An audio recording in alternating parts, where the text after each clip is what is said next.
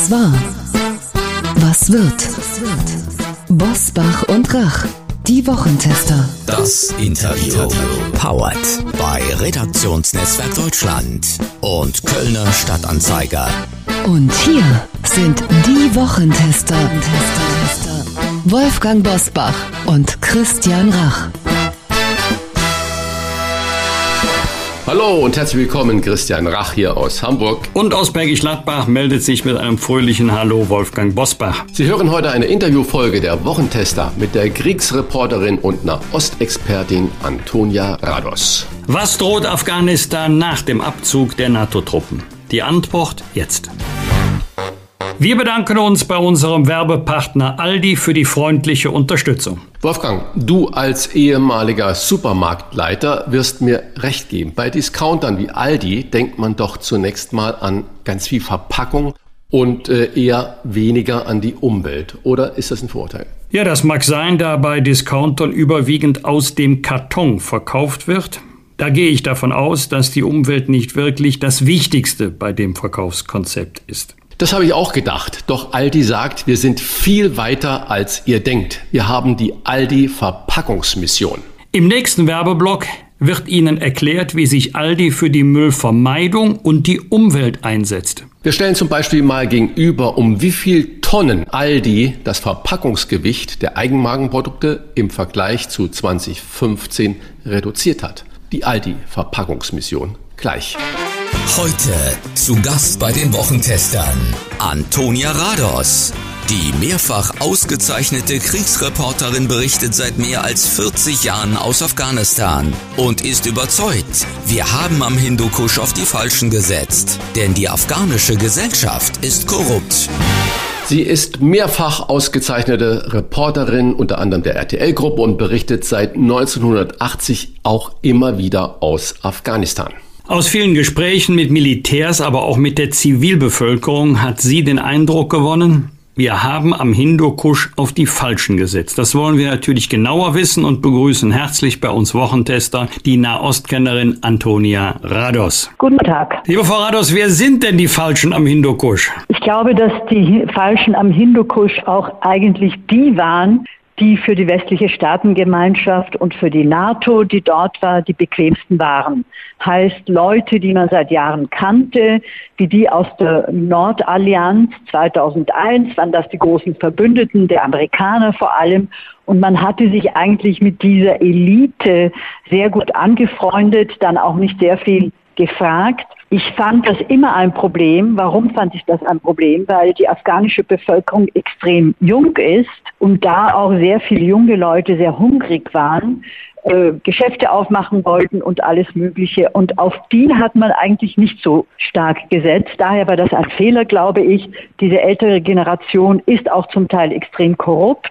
Das ist eine Generation, die immer gekämpft hat und die eigentlich nicht die richtigen waren, Afghanistan in irgendeiner Form zu modernisieren. Sie haben gerade schon die afghanische junge Bevölkerung angesprochen und der jetzt ja geflüchtete afghanische Präsident Ashraf Ghani hat ja jahrzehntelang in den USA gelebt und wurde de facto vom Westen ausgesucht. Hätte dieser Westen nicht auch wissen können, dass er sich vor den Taliban erstens vom Acker macht, und auch, dass er scheinbar gar kein Durchsetzungsvermögen hatte oder auch das Vertrauen vieler dieser jungen Bevölkerungsgruppen überhaupt nicht gewinnen kann. Sie hätten es wissen müssen, sie haben es aber auch nicht gewusst. Seit einigen Jahren, ich würde beinahe sagen, seit ungefähr einem Jahrzehnt, ist die Afghanistan-Mission eine Mission, die in einer Luftblase abläuft. Der Hauptgrund ist natürlich auch sehr verständlich, Sicherheit auch der deutschen Soldaten zu gewährleisten, so wenig wie möglich sich der Gefahr auszusetzen. Das hat aber geführt, dass die meisten NGOs, aber auch vor allem die Bundeswehrsoldaten und die Soldaten der anderen Nationen dort praktisch in ihren Stellungen waren, auf ihren Stützpunkten und kaum Kontakt mit der Durchschnittsbevölkerung hatten. Sie mussten sich immer darauf verlassen, dass andere ihnen die Informationen bringen. Die Vertrauensbasis ist so natürlich nie hergestellt worden. Und vor allem die Jungen bewundern zum größten Teil natürlich Internet und Verwestlichung und Modernisierung und sehnen sich danach. Aber sie hatten diese realen Kontakte eigentlich nie. Das ist meiner Auffassung nach einer der großen Fehler, die dort geschehen sind. Man hat sich zurückgezogen etwas, würde ich sagen, beinahe wie Kolonialherren. Die Gründe dafür liegen auf der Hand. Die Sicherheit, das hat aber fatale Folgen gehabt, dass man jetzt nicht mal in den Jahren gemerkt hat, in den letzten Jahren, dass die Taliban so massiv erfolgreich sind in den Provinzen, in den Dörfern und dann am Ende natürlich auch in Kabul, in der afghanischen Hauptstadt. Sie haben kürzlich in einem Meinungsbeitrag beschrieben, dass äh, die afghanische Gesellschaft korrupt sei, auch wenn das niemand hören wolle. Zitat Ende. Das klingt hart. Es geht jetzt auch nicht um Namen oder um einzelne Fälle, aber können Sie diese Gruppen innerhalb der afghanischen Gesellschaft etwas näher beschreiben, charakterisieren? Wen meinen Sie damit? Nun, diese Gruppe, das kann Ihnen auch jeder Afghane bestätigen, sind eben eben Gruppen, die oben an der Macht sind, ob das jetzt Gouverneure sind, keine Pauschalurteile, aber natürlich Gouverneure, auch Bürgermeister, auch äh, Würdenträger, auch verschiedene Leute, die in den Ministerien sitzen, die also ein System der Korruption eingeführt haben. Was ich aber auch glaube, was wichtig ist, hinzuzufügen ist, ich hatte Kontakt mit Vertretern der Bundeswehr und hatte über einen Gouverneur mit denen auch relativ offen gesprochen. Und da war vollkommen klar, dass eigentlich jeder weiß, dass die Leute korrupt sind. Und es wurde nichts dagegen getan. Das heißt, eine gewisse Schuld trifft natürlich auch die westliche Staatengemeinschaft, die da sehr, sehr lange zugesehen hat und natürlich auf der anderen Seite auch jetzt die Ausrede hat, unter Anführungszeichen, ja, wir haben ja, wie Joe Biden in seinen Reden zu Afghanistan gesagt hat, wir haben ja alles in Ordnung gemacht, wir wären bereit, das Land zu modernisieren, aber die Afghanen sind eben das Problem. So einfach ist das eben nicht. Beide Seiten haben Schuld daran. Sie haben gerade schon von Schuld und wie das Ganze verteilt ist. Wenn man nochmal zurückgehen, 2001 äh, nach den Terroranschlägen in New York hat ja der NATO-Einsatz in Afghanistan äh, begonnen. Die USA hat ja den Bündnisfall damals ausgerufen und alle sind gefolgt. Und jetzt ändert er, damals war Afghanistan ja ein unglaublich ähm, armes Land, eines der ärmsten der Welt überhaupt. Hat sich da irgendwas in diesen 20 Jahren geändert oder ist Afghanistan da immer noch in dem absoluten Schlusslicht der ärmsten Länder? Leider hat sich da viel zu wenig geändert. Und ich glaube, das muss man auch angesichts der Sicherheitslage der Kriege, die die Taliban sofort angefangen haben zu führen, auch berücksichtigen. Aber die Armut der Bevölkerung ist enorm. Ich glaube, in der Statistik ist Afghanistan vom Schlusslicht auf die zweitschlechteste Stelle gesunken. Ich gebe Ihnen auch ein ganz konkretes Beispiel. Wir im Westen, auch Journalisten eingeschlossen, haben immer wieder darüber geredet, wie wichtig es ist, dass junge Mädchen zur Schule gehen. Heute ist die Bilanz folgende. Nach 20 Jahren Einsatz dort gehen nur ein Drittel der Frauen zur Schule, der Mädchen genauer gesagt. Und ein Großteil der Bevölkerung kann immer noch nicht lesen und schreiben. Irgendetwas ist da offenbar schiefgelaufen. Ist das eine zu harte Kritik oder eine zu harte Bilanz, wenn man sagen würde, 20 Jahre Einsatz, auch der Bundeswehr in Afghanistan, völlig sinnlos. Nichts ist wirklich gut oder besser geworden?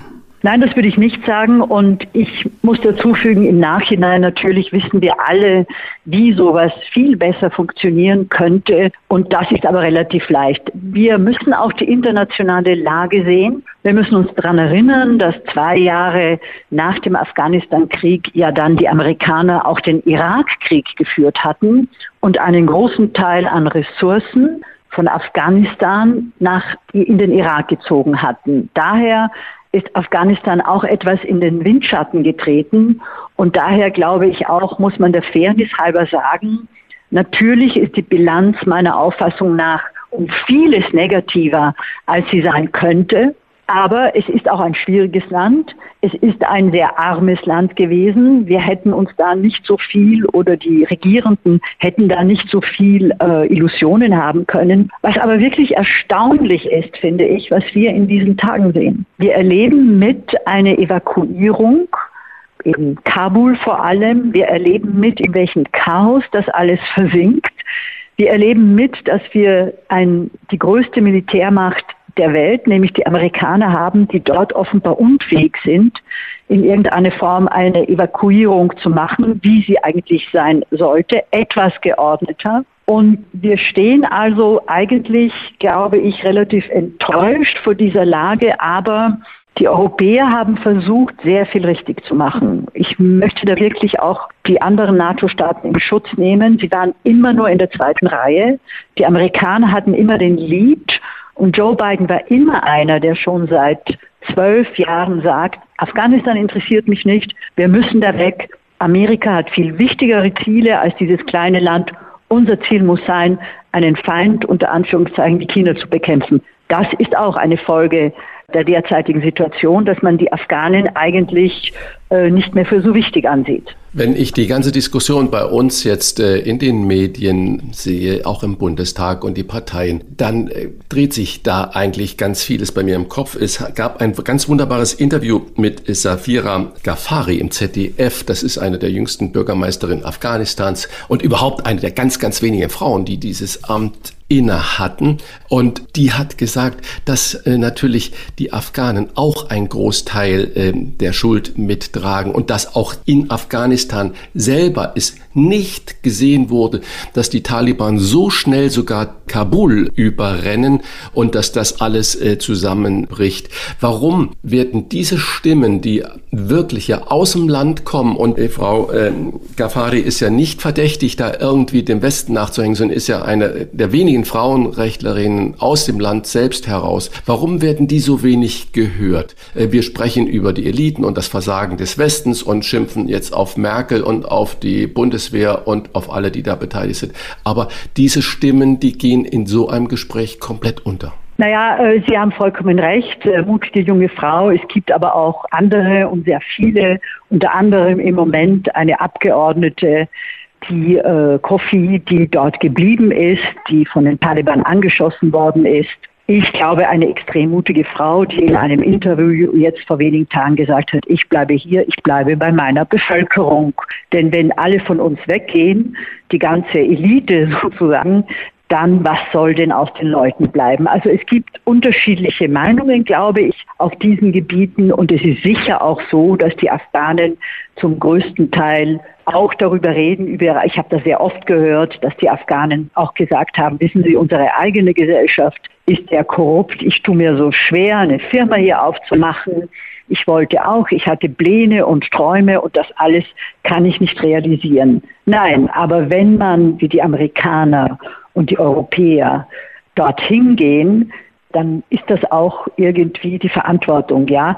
Äh, wie man in Amerika gesagt hat, you break it, you own it. Wenn man dorthin geht, wenn man sagt, man vertreibt das Taliban-Regime, dann ist man auch dafür verantwortlich. Deswegen ist die internationale Staatengemeinschaft sehr wohl dafür verantwortlich, was dort geschehen ist. Das heißt also, die Modernisierung des Landes hätte Ihrer Meinung nach nur von der internationalen Staatengemeinschaft aus passieren können? Die Modernisierung des Landes, dieses Wort ist einfach völlig übertrieben. Man muss eine Bevölkerung und ein Land abholen, dort wo sie ist und das ist eine extrem konservative, zum Teil religiöse, traditionelle Gesellschaft. Daher auch diese Erfolge der Taliban. Sobald sie aus Kabul hinausgehen, sind sie wirklich in 18. Jahrhundert oder sogar im Mittelalter. Afghanistan ist also sehr geografisch sehr schwer zu bereisen, ein sehr unsicheres Land, aber außer einer Großstadt wie Kabul und vielleicht noch Herat ist dort wirklich sehr wenig zu sehen, wo man anknüpfen kann. Es gibt auch in den vergangenen Jahren gab es immer wieder Umfragen, da sind bei den Afghanen eigentlich die Werte, die die Taliban vertreten, natürlich bei der Landbevölkerung besser angekommen als die westlichen Werte. Das heißt, dazu sagen, wir stücken das alles um, hat eben nicht funktioniert. Und wenn wir die Taliban mal betrachten, wie die reden, wie sie aussehen, das sind einfach auch Afghanen. Das sind äh, Afghanen, die aus diesen Dörfern kommen, die diese Dörfer auch alle kennen. Und was wir in den letzten Monaten gesehen haben, ist, sie kämpfen natürlich, sie haben gegen die Amerikaner gekämpft, sie haben gegen die eigene Armee und die Polizei gekämpft, weil sie die als Vertreter des Westens angesehen haben. Aber ein mit einem Großteil der Bevölkerung haben sie einfach verhandelt und Tee getrunken. Im Laufe der Jahrzehnte habe ich auch immer wieder Familien getroffen, wo der eine Sohn bei der afghanischen Polizei war und der andere Sohn war Mitglied bei dem Taliban. Das sind Realitäten. Heiko Maas hat in dieser Woche verkündet, wir werden nicht alle aus Afghanistan herausbekommen. Farados, was bedeutet das für die Deutschen? Äh, oder ausländischen Staatsbürger und Ortskräfte, die nun zurückbleiben? Droht ihnen der Tod? Ich glaube, das äh, wird ihnen auf alle Fälle ein totaler Wechsel der Realitäten drohen. Es wird sich alles ändern in Afghanistan. Und daher glaube ich, ist es wichtig, dass wir jetzt in diesem Moment nicht sagen, wir können nicht alle herausholen, sondern man muss weiter versuchen, diesen Leuten zu helfen. Der ehemalige britische Außenminister Miliband hat vor einigen Tagen das so richtig beschrieben. Er hat gesagt, wir sehen die Bilder am Flughafen, das ist eine wichtige Evakuierung. Da haben wir eine Verpflichtung, den Leuten zu helfen und sie rauszuholen. Es gibt aber auch ein unsichtbares Afghanistan. Das sind Millionen von Menschen, die in den letzten Jahren auf der Flucht, auf der Flucht innerhalb Afghanistans waren, die dringend humanitäre Hilfe brauchen. Ein Land mit Dürren, ein Land mit Überschwemmungen. Das haben wir vor Ort auch in den letzten Jahren immer wieder gesehen, wie sich die Natur dort verändert.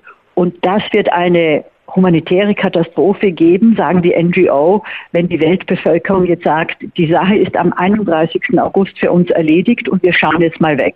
Äh, ich glaube auch im Hinterkopf diese Ängste und Befürchtungen, dass wir eine neue Flüchtlingswelle aus Afghanistan haben, wir, wir müssen das in irgendeiner Form nach gutem Wissen und Gewissen abfedern, indem wir versuchen, den Leuten dort vor Ort in irgendeiner Form zu helfen.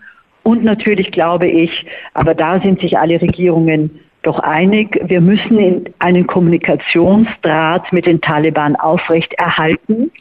Ganz einfach, um zumindest das Schicksal der Frauen in irgendeiner Form zu mildern, damit auch dort nicht die schlimmsten Exzesse passieren werden gegenüber diesen Mitarbeitern, die Sie erwähnt haben, aber natürlich auch den Frauen. Die Taliban haben eine ideologische rote Linie und das ist ihre Behandlung von den Frauen.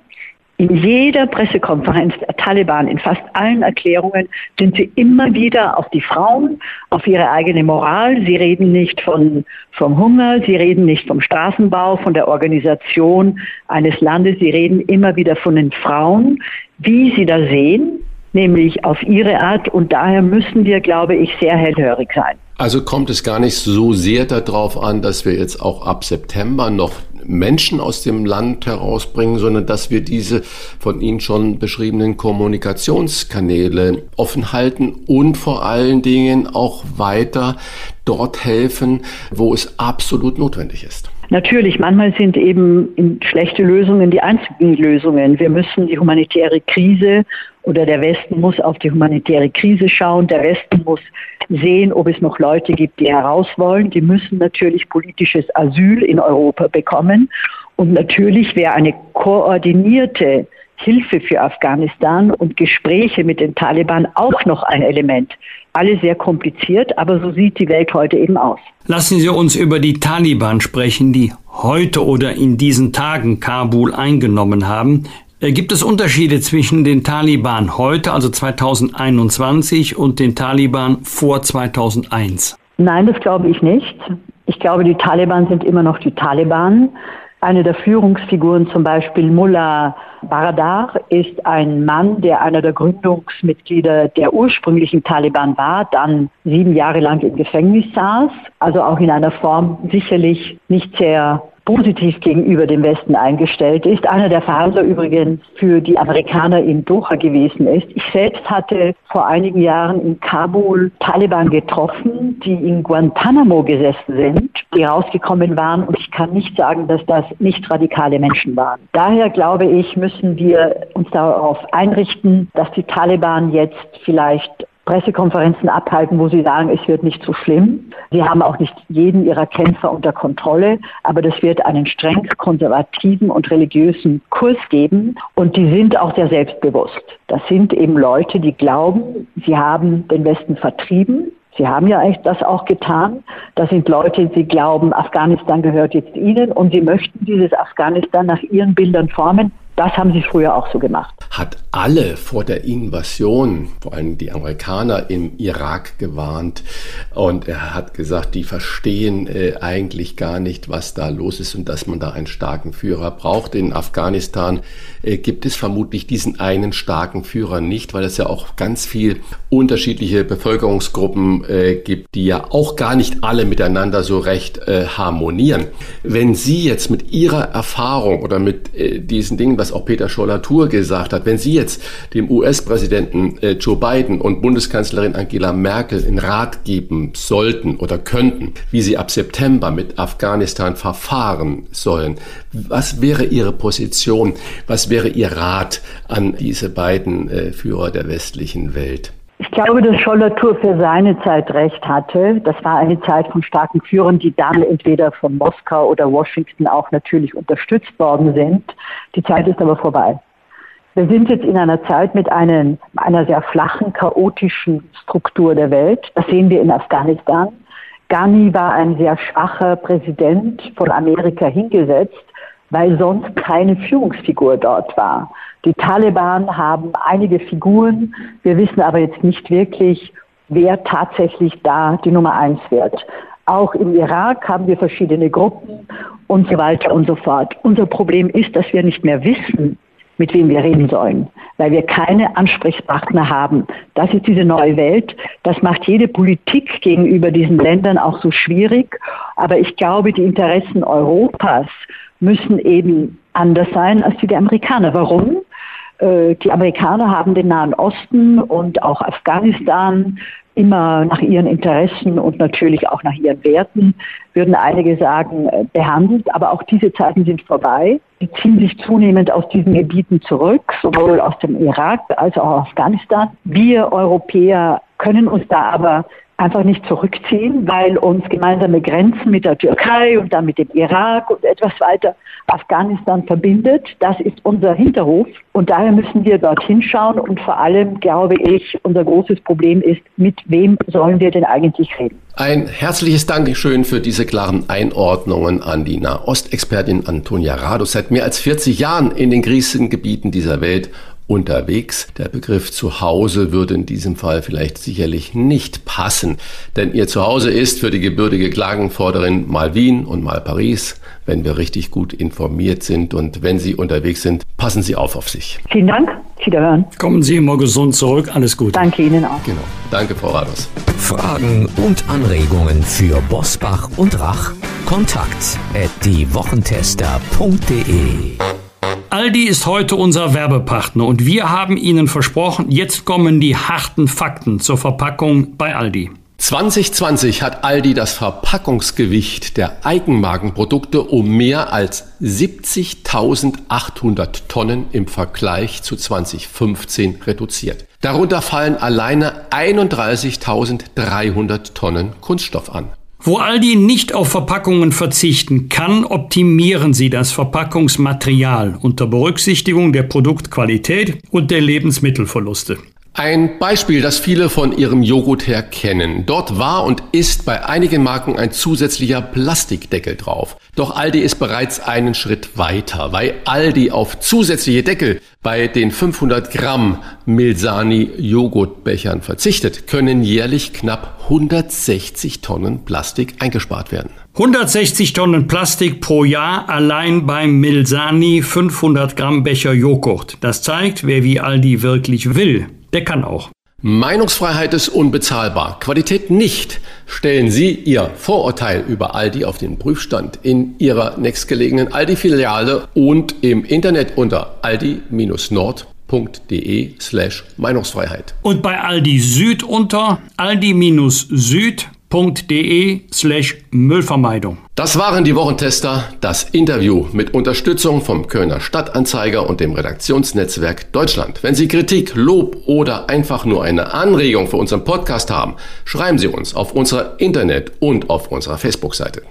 Fragen gerne per Mail an kontakt@diewochentester.de. Und wenn Sie uns auf einer der Podcast-Plattformen abonnieren und liken, dann freuen wir uns ganz besonders. Danke für Ihre Zeit. Die neue reguläre Folge hören Sie am Freitag. Punkt 7 Uhr bitte die Wochentester einschalten. Was war? Was wird? Wolfgang Bosbach und Christian Rach sind die Wochentester. Ein Maßgenau Podcast. Powered bei Redaktionsnetzwerk Deutschland und Kölner Stadtanzeiger.